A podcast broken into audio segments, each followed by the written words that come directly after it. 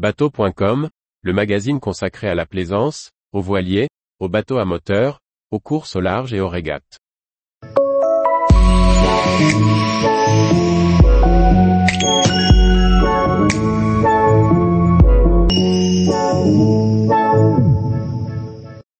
Gros plan, un petit croiseur rustique né de la Mini Transat. Rédacteur en chef, architecte naval, intervenant formateur à l'INB et en université. À l'heure de vendre son gros plan, Jean-François nous dresse le portrait de ce voilier en contreplaqué sur plan Harley. Son Cyrano, qui a couru la Mini Transat avec Jean-Luc Van Den Ede à la barre, est aussi un bateau de croisière qui ne manque pas de qualité, comme il nous l'explique. Lorsqu'il rachète le gros plan Cyrano en 98 à Quiberon, Jean-François cherche un bateau simple pour naviguer en Manche. 25 ans plus tard, le contrat est rempli.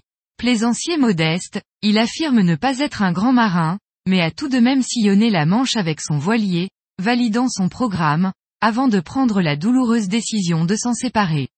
Quand on a eu le bateau, on a régaté un peu, puis on a fait beaucoup de croisières en Manche. Puis on a eu une maison au bord de l'eau, et on a moins été en mer. Depuis 5-6 ans, il était sous un hangar à l'abri et j'ai donc fini par me décider à le vendre.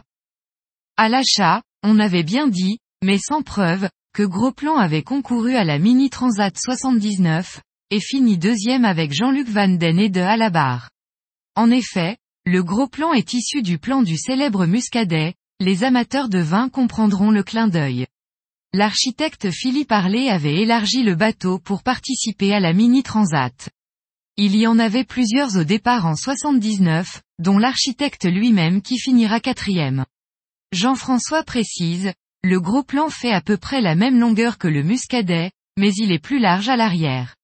On commençait à penser à faire planer les bateaux.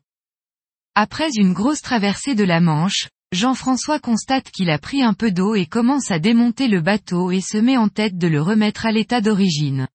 Il découvre que le bateau avait eu un gros nez de rajouter à l'étrave pour gagner de la longueur à la flottaison, ce qui lui avait valu son nom de Cyrano. En décapant le pont, il découvre le numéro 8. VDH lui confirmera plus tard, lors d'une régate pour les 50 ans du Muscadet qu'il s'agissait bien de son bateau. Il y a peu de gros plans à l'eau. Sept ont été construits, quatre par le chantier Aubin et trois en construction amateur selon les informations de Jean-François. Avec 6,95 mètres hors tout et 2,50 mètres de large, le voilier reste transportable.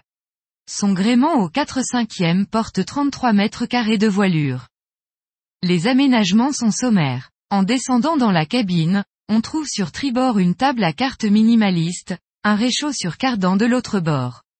Pour se reposer, on utilisera les deux couchettes cercueil à l'arrière ou la pointe avant que Jean-François a arrangé en couchette double. Il résume ainsi la situation, c'est simple, il n'y a pas d'évier. Il n'y a rien qui casse. Quand on a racheté le bateau, il était moussé. On a tout enlevé pour gagner un peu de rangement.